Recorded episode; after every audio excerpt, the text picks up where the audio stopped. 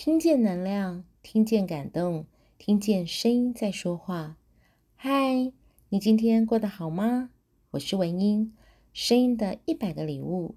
今天要送给你的礼物是珍惜缘分。常听到一句话，佛说前世五百次的回眸，换今生的一次擦肩而过。人与人的聚散离合。何时相聚，何时分开，终究由缘分来决定。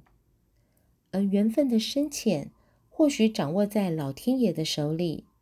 身为凡人的我们，唯一能做的，只有好好珍惜每一个当下。今天，我想跟大家分享一篇刘墉先生的小品文。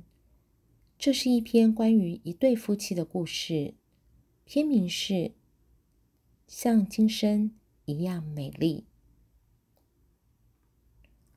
虽然生病住院，妻仍然带去了那面心爱的镜子，放在床头。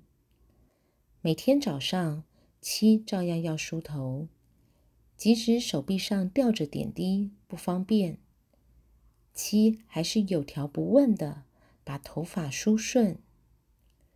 起初，编个盘在脑后的法国辫子，后来大概发现绑着辫子睡觉，头发容易掉，就把头发打散了。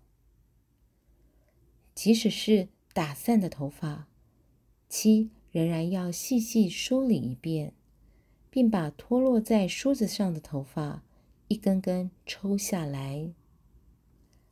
看七举着梳子。把头发都抽落在床单上，他好几次过去帮忙，都被妻拒绝了。我的头发细，容易开叉，又容易掉，掉的头发多可惜。妻一边拍着发丝，一边叹气。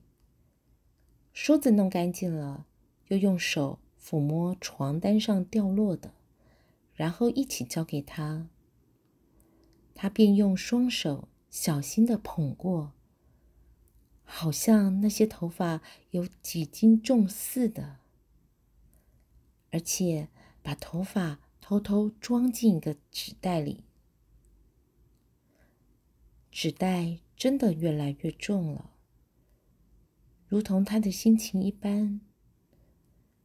七梳头的时间倒是越来越短，说一只手举着镜子，一只手梳头，实在太累。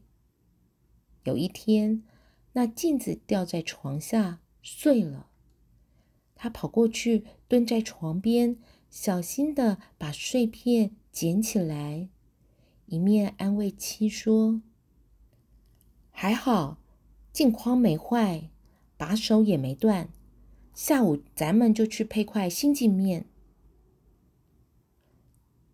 不用了，七喃喃地说：“照镜子累，买顶毛帽戴吧，我怕头冷。”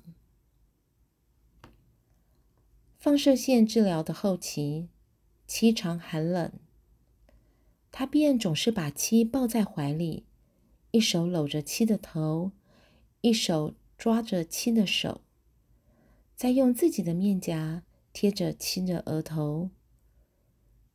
只是他的泪常止不住的淌，淌湿了妻的脸，或者妻的泪湿的枕头。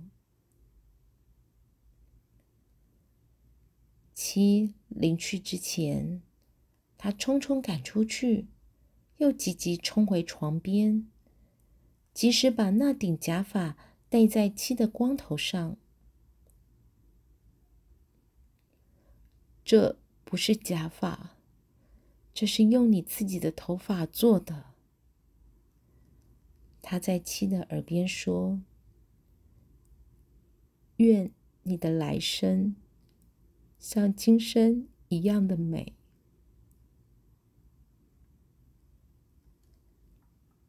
以上是这篇文章的全文。记得高中时，同学在讲台上朗读这篇文章，我在座位上哭得就像这篇文章中的先生一样，泪水直淌。我的老师子妍导师曾经说过，人与人之间的缘分是固定的，就像牙膏一样。有人很大力的挤着缘分的牙膏，一下子就把缘分耗尽了。有人小心翼翼，每天只挤一点点牙膏，很珍惜、很珍惜的情况下，缘分得以悠久绵长。